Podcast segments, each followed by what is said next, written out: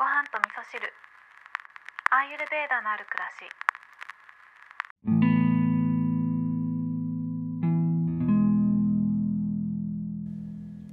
こんにちは。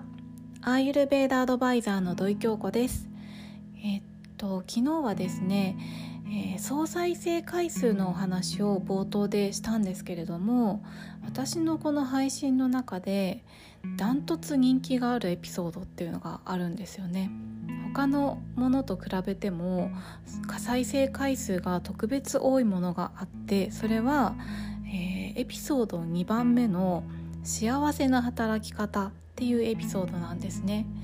これを見てるとあみんな幸せに働きたいよねっていうふうに思うんですよね。私もそう思ってます。でそのエピソードを配信した時に、まあえー、どういった意図で配信してったかというか、まあ、その真意というのを今日お話ししたいなって思うんですけどあの、まあ、それはジョーティッシュのリーディングをする時に、まあ、クライアントさんにこういうふうに働くとあなたらしさが出ますよみたいなお話をさせていただく時に、えー、してるお話をもとにしてるんですけど私たちっていうのは自分のことって意外とよく分かってないんですよね。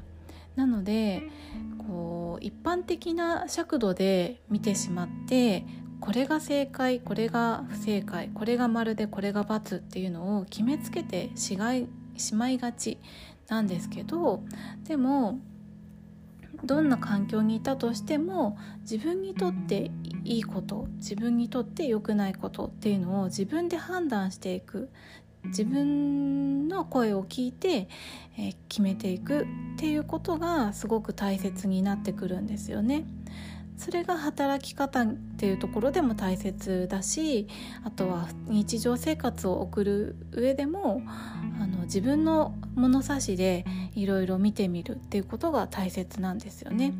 でこの自分の判断をして自分で判断をしていく時に、えー、最も大切なことっていうのもあってそれは自分が整っている状態で判断をするっていうことが大切なんですよね。アーユルベーダでは、えー、同社のバランスが整っている時に正しい判断ができるっていうふうに言われてるんですけど、まあ、同社っていうのはねこの番組でもお話ししているバータピッタカファっていう性質のことを言うんですけどなので私たちはこの体調、えーと、体のバランスを整えていくことで健全な思考回路になって健全な心になって自分らしい判断ができるようになってくる。というふうに考えられてます。ということで今日は人気のエピソードがあったのでねそれをちょっと聞き返しながらあのかなりね初々しいんですよエピソード2っていうと。ちょっとね自分で聞いてると恥ずかしくなっちゃうんですけど。あの当時は台本をねちゃんと書いてもう一語一句その通りに読むような形で やってたので、まあ、その光景をね自分で思い出すと笑っちゃうんですけど、まあ、そんなエピソードがあったのでちょっと思い返しながらこんなお話をさせていただきました。今日も聞いていただきましてありがとうございます